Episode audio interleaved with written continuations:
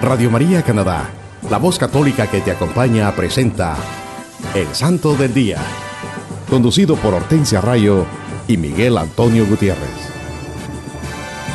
Aquí está la paciencia de los santos, los que guardan los mandamientos de Dios, los que prefieren morir antes que negar su fe. Aquí está la paciencia de los santos. Aquí está la paciencia de los santos, los que guardan los mandamientos de Dios, los que prefieren morir antes que negar su fe. Aquí está la paciencia de los santos.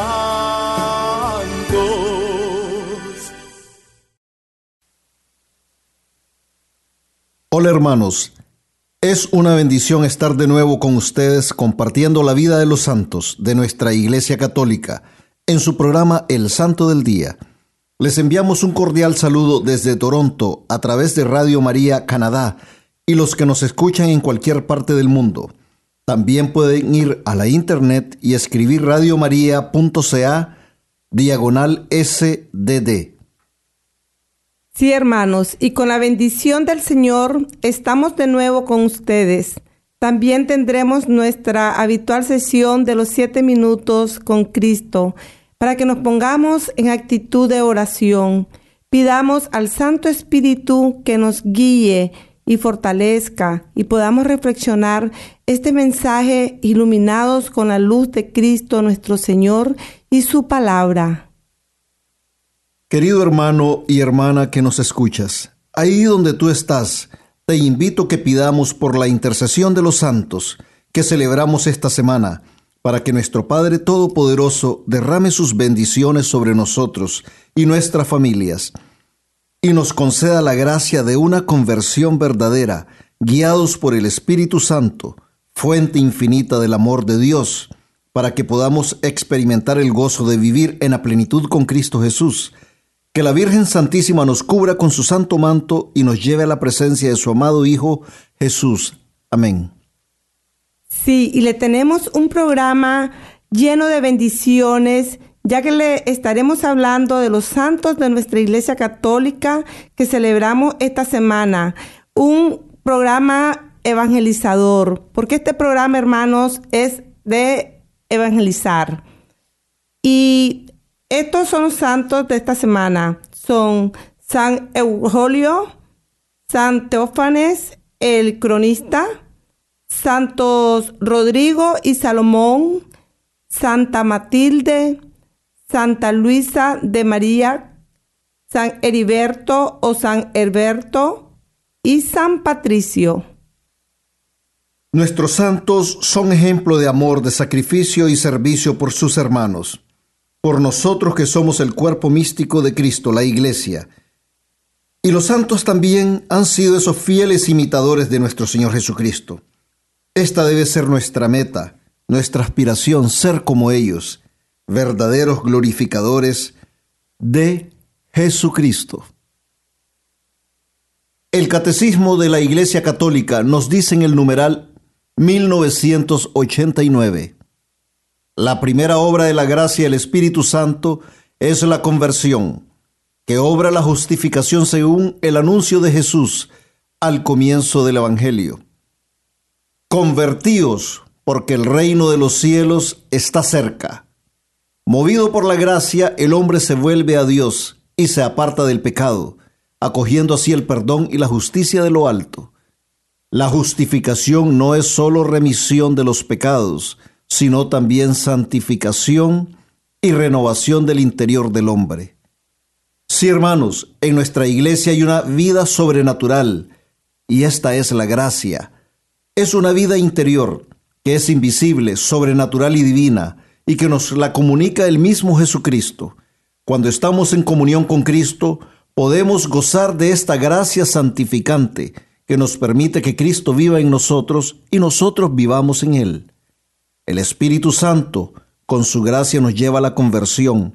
Él nos, Él nos mueve con su gracia para que podamos ser santificados y renovados desde nuestro interior. En este tiempo de cuaresma, hermanos, pidamos la intercesión de los santos para que podamos apartarnos del pecado y vivir en la gracia del Espíritu Santo, pidiendo perdón y confiando en la justicia de Dios. Nuestro Señor Jesucristo nos exhorta en este tiempo de cuaresma, convertíos porque el reino de los cielos está cerca. Cuaresma, cuaresma es el tiempo de arrepentirnos de nuestros pecados, tiempo de cambio, tiempo para proponernos ser mejores y poder vivir más cerca de Cristo, de seguir el ejemplo de la vida del Maestro y sus enseñanzas, así como lo hicieron todos los santos de nuestra Santa Iglesia Católica. La cuaresma es tiempo de perdón, de reconciliación fraterna. Apartemos de nuestros corazones el odio, la envidia, el rencor, los resentimientos, los celos y todo aquello que Dios no quiere en nuestros corazones, en nuestras vidas. Así como los santos lo hicieron y lograron vivir en verdadera comunión con Jesucristo. También nosotros podemos en este tiempo de cuaresma entregar todo aquello que está en nuestros corazones y que no viene de Dios y pedir perdón y reconciliarnos con nuestro Padre Celestial. El 11 de marzo celebramos a San Eulogio. Él fue un mártir que nació en Córdoba, España, en el seno de una familia noble. Córdoba, cabe mencionarlo, era la capital de los moros en ese tiempo. Él fue ordenado sacerdote y puesto a dirigir la escuela eclesiástica más importante de España en esa época. Él era muy conocido por sus ayunos y oraciones constantes. En el año 850 se desató una violenta persecución contra los cristianos. San Eulogio alentaba a los mártires y por esto fue enviado a prisión con otros sacerdotes. Él escribió una exhortación al martirio para las vírgenes Flora y María que fueron decapitadas en el año 851. Antes de morir, estas santas prometieron orar por sus compañeros y seis días después fueron puestos en libertad. San Eulogio escribió una historia titulada El Memorial de los Santos en honor a los mártires. En el año 858 le tocó a San Eulogio su turno de sufrir por la fe. Todo sucedió cuando una virgen llamada Leocrisia o Lucrecia, como es conocida también, perteneciente a una familia poderosa de nobles moros, se convirtió a la fe y buscó la protección de San Eulogio. Él la escondió con sus amistades para protegerla de la ira de sus padres, pero fueron descubiertos y condenados a muerte. San Eulogio fue decapitado el 11 de marzo del año 859 y Santa Leocrisia cuatro días más tarde. El 12 de marzo celebramos a San Teofanes el cronista, Nacido en Samotracia, Grecia, alrededor del año 759. Poseía muchas riquezas e influencias. Fue obligado a casarse y después su esposa entró a un convento. Con su consentimiento, abandonó la corte de Constantino V y se fue a vivir en soledad. Fundó dos monasterios y fue abadad. Se dedicó a la vida intelectual. Sus estudios fueron interrumpidos por la persecución. Fue puesto en prisión, exiliado y últimamente murió el 12 de marzo de 1817. Y debido a los malos tratos, San Teófanes mantuvo siempre su amor a Dios, a pesar de todas las dificultades que él padeció un gran ejemplo de perseverancia en la fe y el amor a nuestro Señor Jesucristo. Así es, hermanos. San Eulogio, nos dio un gran ejemplo de oración, de penitencia, que nos viene, que nos viene muy como un, un mensaje directo en esta cuaresma, al igual también San Teófanes, el cronista, ejemplo de perseverancia en la fe y el amor a Jesucristo. Estos santos nos dan esos ejemplos, hermanos, cómo nosotros debemos tener esa disciplina espiritual de orar, de hacer penitencias, de hacer ayunos. El 13 de marzo celebramos a otros dos grandes santos de nuestra Iglesia Católica, los santos Rodrigo y Salomón. Rodrigo o Rodríguez, que también se le conoce, fue un sacerdote que vivió en el siglo IX en España, durante la dominación y persecución de los moros. Su historia nos dice que tuvo dos hermanos, uno que se había hecho musulmán y otro que abandonó la fe católica. Un día él intervino en una violenta pelea de los otros dos hermanos y fue golpeado por ellos hasta perder el conocimiento. Entonces el hermano que se había hecho musulmán lo llevó por las calles proclamando que su hermano Rodrigo había renunciado a Cristo. Él sufrió en silencio y tan pronto como mejoró se escapó. Pero su hermano lo buscó y por medio de calumnias logró que lo echaran preso. Estando preso se hizo amigo de Salomón, otro cristiano, acusado también por los moros. Los dos se daban ánimos y resistían la estadía en la cárcel. Los acusaban de haber sido musulmanes y haberse vuelto cristianos. Esa era una calumnia, porque nunca ellos habían sido musulmanes, ellos eran cristianos. Al negarse a aceptar esta calumnia fueron decapitados en el año 857. San Eulogio, que ya lo habíamos mencionado, que también sufriría el martirio más tarde, pudo ver sus cuerpos, el de Santo Rodrigo y Santo Salomón, sus cuerpos sin vida junto a un río. Las piedras de la orilla del río estaban enrojecidas con la sangre de los santos, pero fueron tiradas al río por los verdugos para evitar que los cristianos se las llevaran como reliquias. Qué ejemplo de valentía y amor a Jesucristo nos han dado estos santos Rodrigo y Salomón. Benditos sean. El 14 de marzo celebramos a Santa Matilde, la patrona de las reinas. Ella era hija de Teodorico, un conde alemán. A temprana edad fue llevada a un monasterio de Erfurt. Allí la cuidaba su abuela Maud, quien era la abadesa del monasterio. Allí ella adquirió el amor al trabajo, las oraciones y las lecturas espirituales. Permaneció en el convento hasta que sus padres le dieron a matrimonio a Enrique el Cazador, llamado así por sus aficiones a los halcones. Enrique el Cazador, nos dice la historia, llegó a ser el rey de Alemania. Santa Matilde se hizo reina y llevó consigo muchas virtudes. Ya siendo reina visitaba y confortaba a los enfermos y afligidos, daba clase a los pobres, socorría prisioneros y se esforzó por convertir a los pecadores.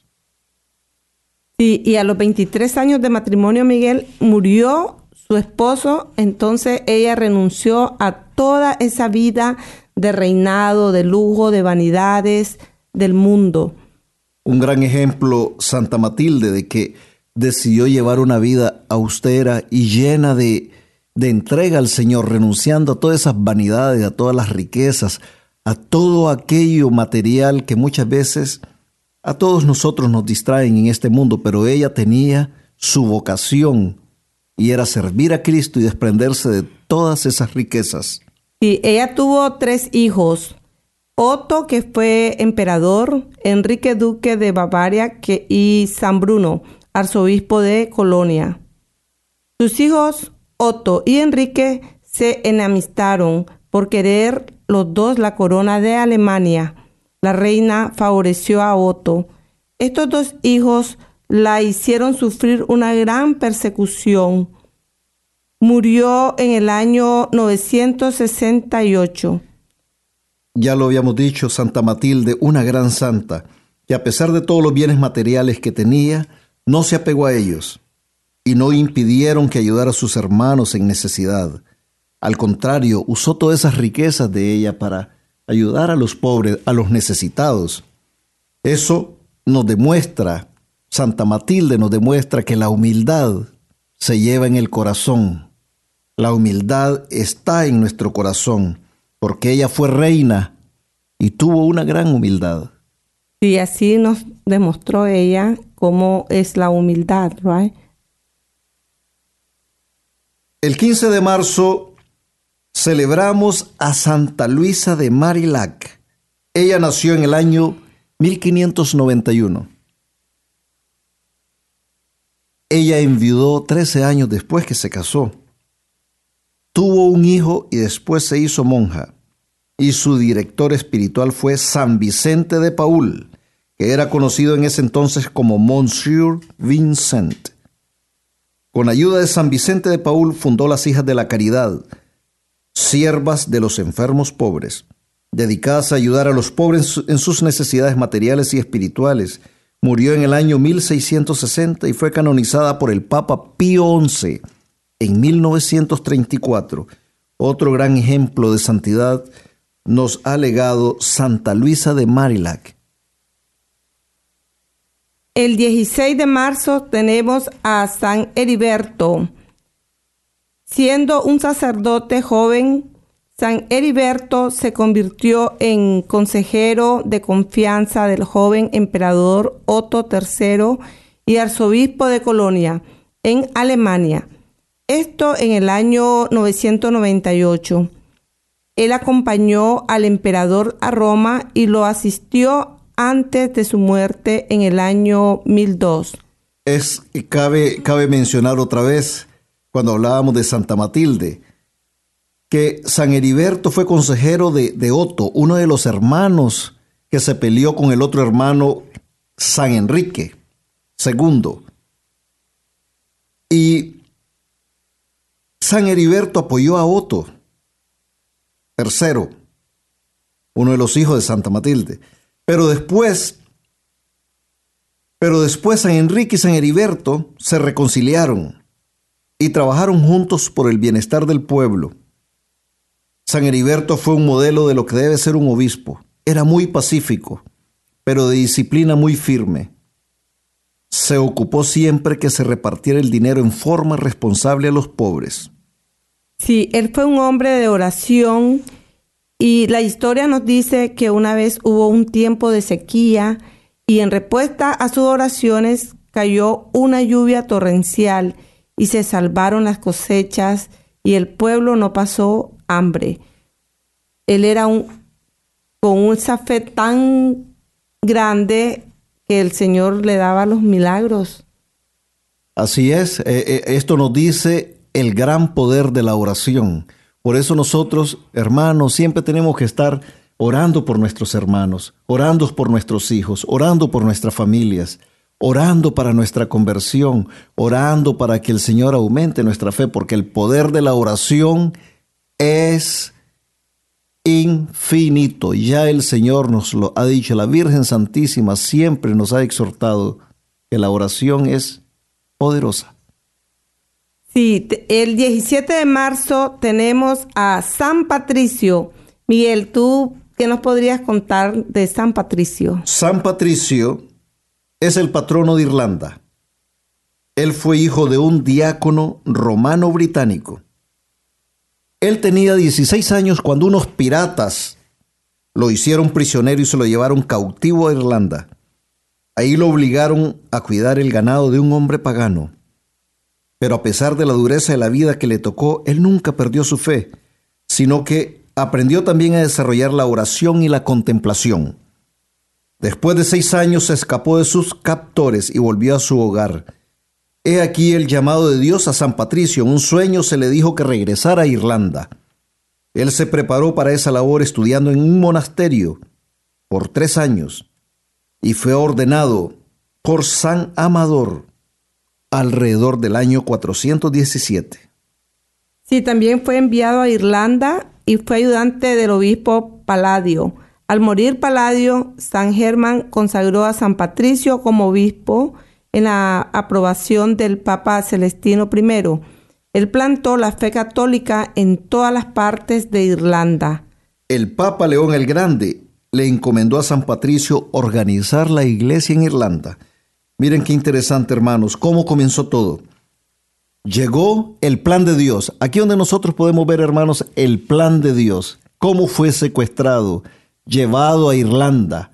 Después, él se escapa de sus captores. ¿Y qué pasa? Ya estando en libertad y regreso en su hogar, con su familia, él tiene un sueño. Y en el sueño se le dice que tiene que regresar a Irlanda. Y él, muy obediente, se regresa a Irlanda, pero ya preparado, ya siendo un monje. Al ganar una nación pagana para Cristo, San Patricio estableció muchos monasterios para hombres y mujeres y los hizo famosos como lugares de piedad y enseñanzas. En los siglos siguientes los monjes irlandeses llevaron la fe a Inglaterra, Francia y Suiza. Qué gran labor apostólica la que realizó San Patricio Después de llevar una vida de mucho trabajo y oración, San Patricio murió el 17 de marzo del año 461 en el monasterio de Saúl, en Down Ulster, en Irlanda, dejando atrás su obra Confesiones que nos dan una vívida imagen de un gran hombre de Dios. Y mira Miguel, qué importante es escuchar a Dios, escuchar, tener ese silencio, esa contemplación, para que podamos escuchar que el Señor nos pide, que el Señor, el Espíritu Santo nos guíe. Porque mira, eh, si San Patricio no hubiese escuchado el regreso a Irlanda, no se hubiera dado. No se hubiera dado esa bendición para el pueblo de Irlanda, esa bendición para la Iglesia Católica. Porque así es, hermanos, nosotros tenemos que hacer silencio, tenemos que silenciarnos de nosotros mismos, de las mismas distracciones que nosotros mismos tenemos en nuestros corazones, para poder escuchar la voz de Dios y para que se realicen esos prodigios y milagros y obras buenas en nuestras vidas. San Patricio, un gran santo en nuestra Iglesia Católica, que trabajó fervorosamente para la conversión de muchos y llevó el Evangelio a aquellos que no conocían a Cristo. Sí, todos sabemos que el Día de San Patricio es una gran celebración en Norteamérica, Irlanda e Inglaterra. San Patrick Day, el famoso San Patrick Day. Y me refiero al consumismo y lo que el mundo nos quiere hacer creer, que es como se celebra San Patricio. Pero no, no dejemos distraer este tipo de celebraciones que ya sabemos cómo son y enfoquémonos en la gran misión apostólica de San Patricio y su santidad y todo lo que él hizo para la gloria de Dios, la construcción del reino de Dios, de nuestro Señor Jesucristo. Y cómo él, San Patricio, con su labor misionera, con su labor como verdadero hijo de Cristo, convirtió a muchas personas él, por medio de, Él fue ese instrumento de amor y paz para que muchos se convirtieran. Él fue usado por el Santo Espíritu de Dios para llevar esa palabra, ese evangelio a aquellos que no lo conocían. Y Él, claro, colaboró en la construcción del reino y la salvación de muchas almas. Sí, Hablar y escuchar acerca de la vida de los santos de nuestra iglesia católica es una riqueza, porque esta es la riqueza más grande que nosotros tenemos en nuestra iglesia. Todos nuestros santos glorificaron a Dios siguiendo el ejemplo de la vida de nuestro Señor Jesús y viviendo de acuerdo con la enseñanza del Maestro que los llevó a la santidad. También nosotros, hermanos, somos llamados a ser santos. En este tiempo de cuaresma, nuestro Señor Jesucristo nos invita a ser mejores discípulos, mejores hermanos, mejores cada día. Esa es la meta para llegar al cielo. No parar de aquí, no parar hasta llegar al cielo, porque nuestras almas tienen que ser salvadas. Es una invitación a cambiar de vida Vivamos este cuaresma a como lo hicieron los santos, escuchando la palabra de Dios, a estar en oración, compartiendo con nuestros hermanos y haciendo buenas obras. Hermanos, quiero compartir con ustedes ciertos datos de lo que es la cuaresma en nuestra Iglesia Católica. Cuaresma es el tiempo litúrgico que recuerda los 40 días que Jesús pasó en el desierto. Es un tiempo de reconciliación. La cuaresma va desde el miércoles de ceniza hasta el jueves santo. Es un camino hacia la Pascua, que es la fiesta más importante de la iglesia por ser la resurrección de Cristo. El color litúrgico de este tiempo es el morado, que significa penitencia. Y el nombre cuaresma, para terminar con estos datos, se origina del latín cuadragésima, cuadragésimo día, o sea, 40 días. Les dejamos con un bello canto y enseguida volvemos con más de su programa El Santo del Día y Siete Minutos con Cristo.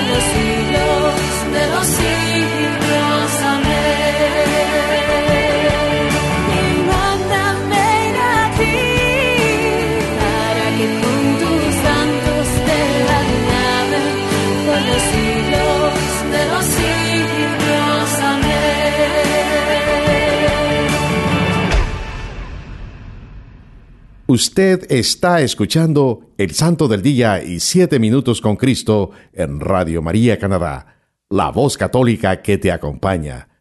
Nuevamente con ustedes, Hortensia Rayo y Miguel Antonio Gutiérrez. Hola mis queridos hermanos, Dios les bendiga hoy y siempre.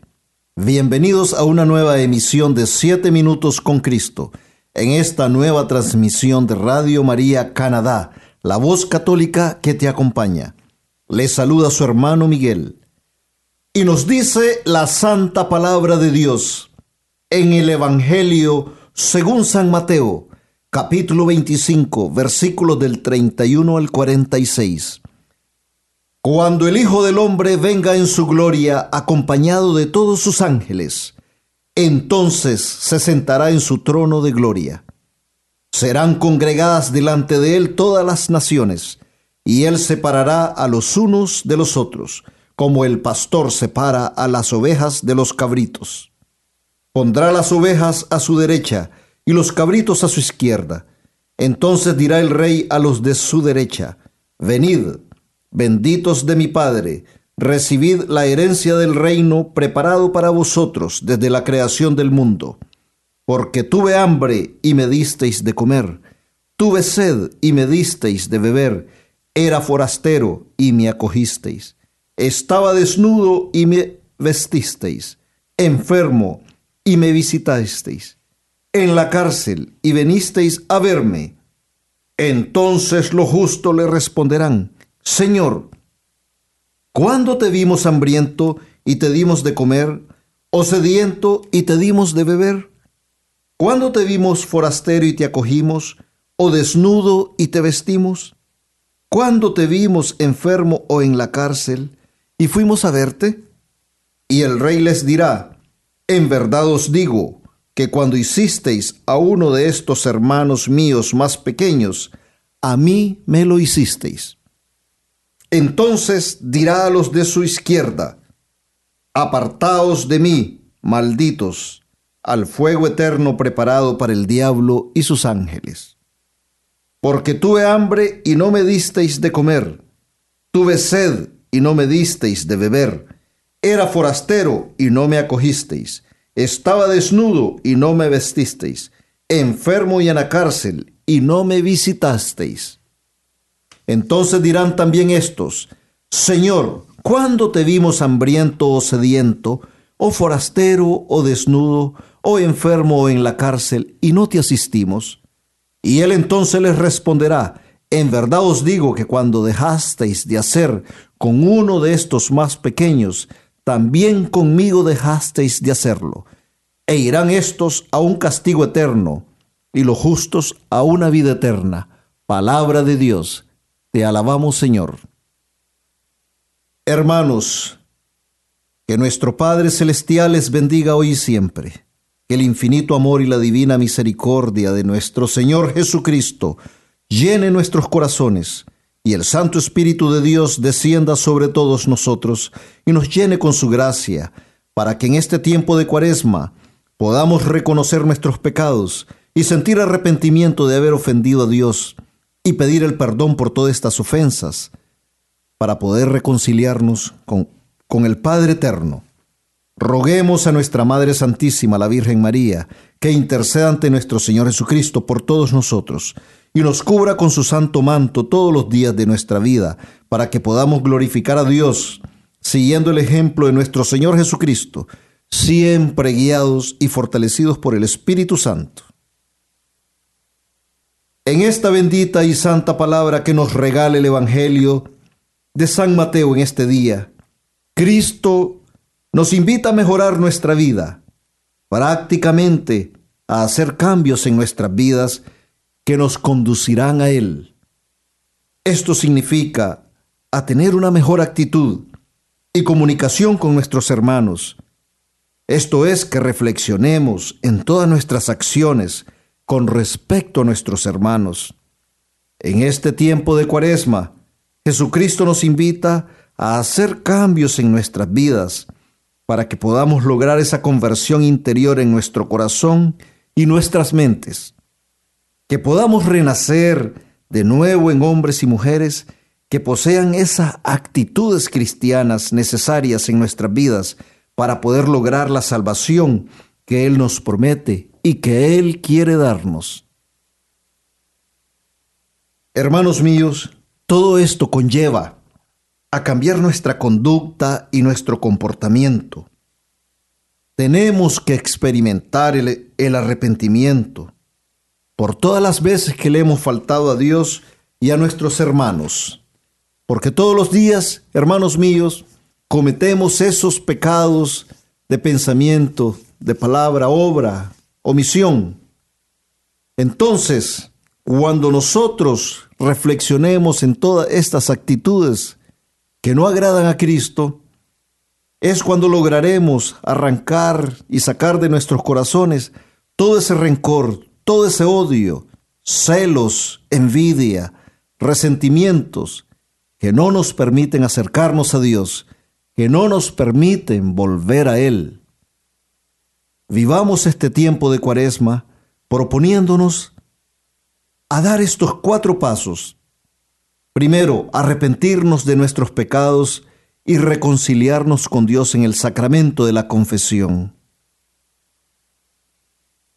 Segundo, hacer una firme y sincera decisión de cambiar desde el fondo de nuestros corazones.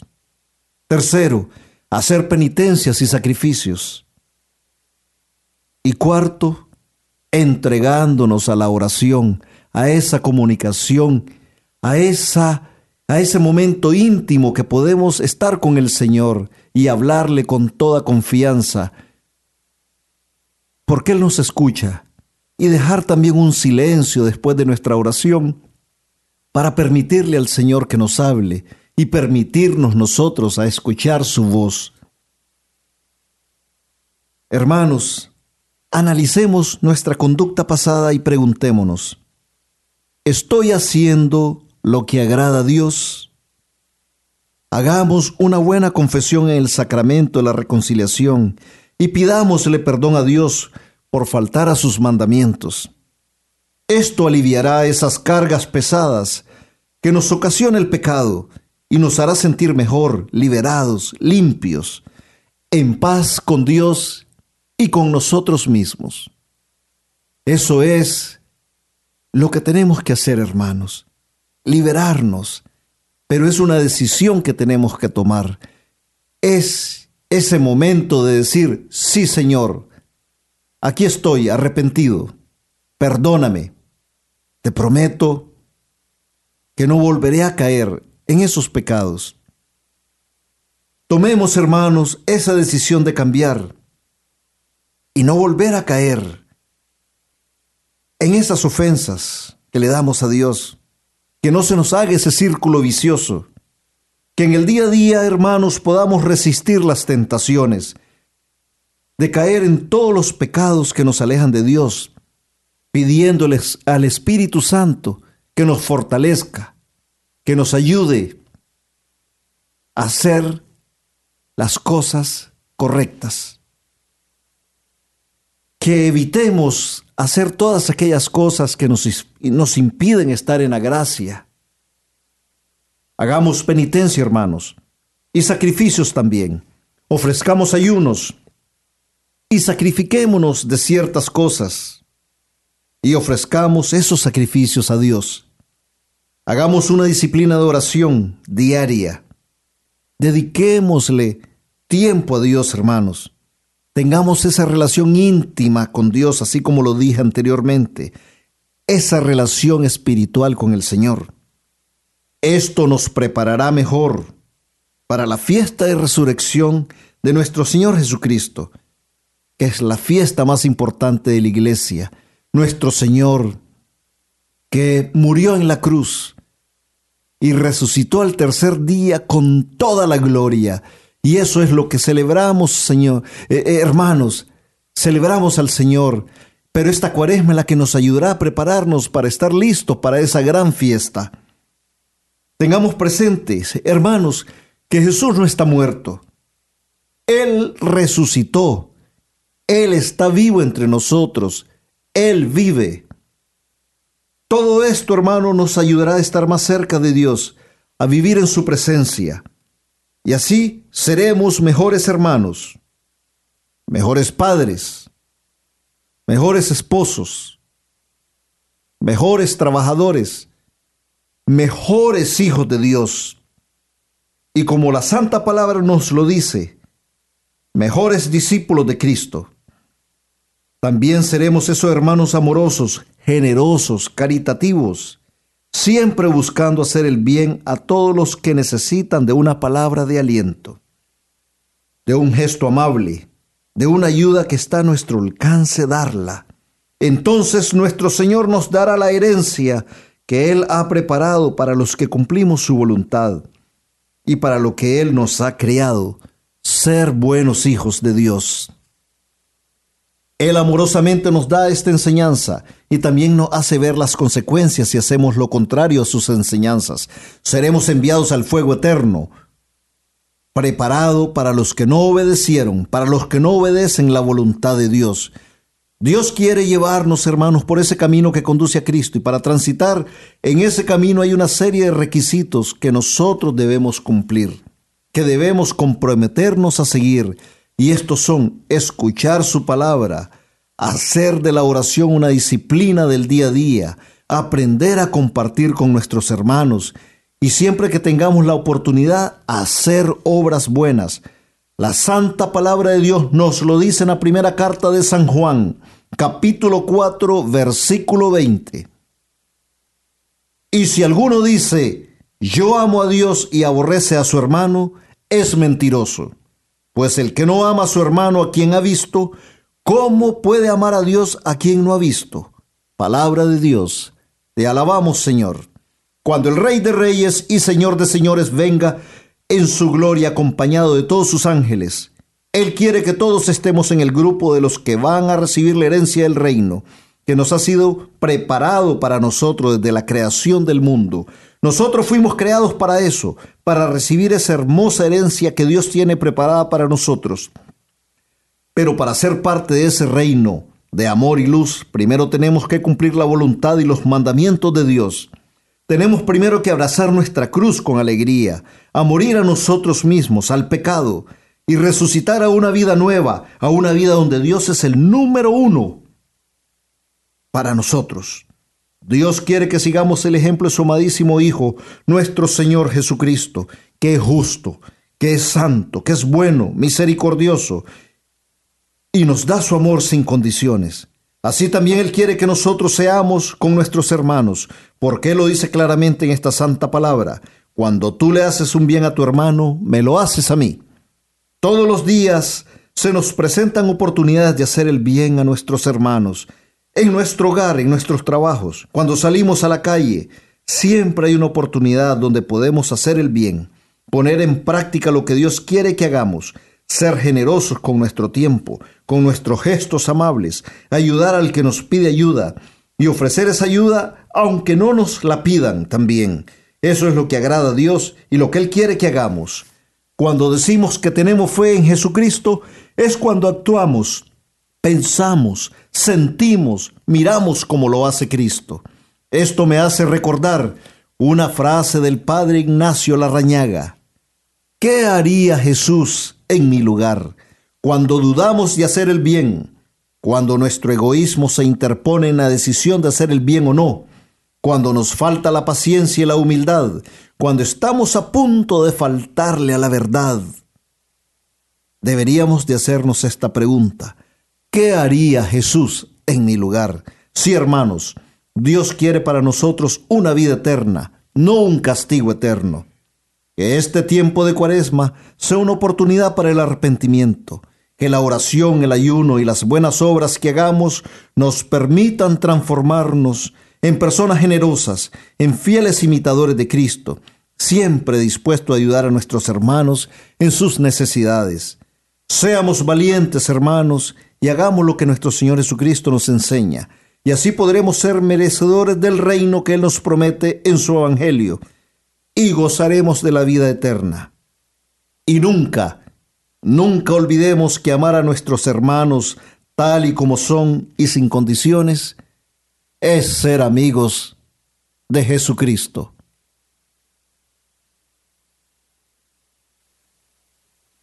Muchas gracias por acompañarnos y recuerden seguir en sintonía de todos los programas de nuestra emisora Radio María Canadá, la voz católica que te acompaña. Hasta la próxima Que Dios les cuide y bendiga.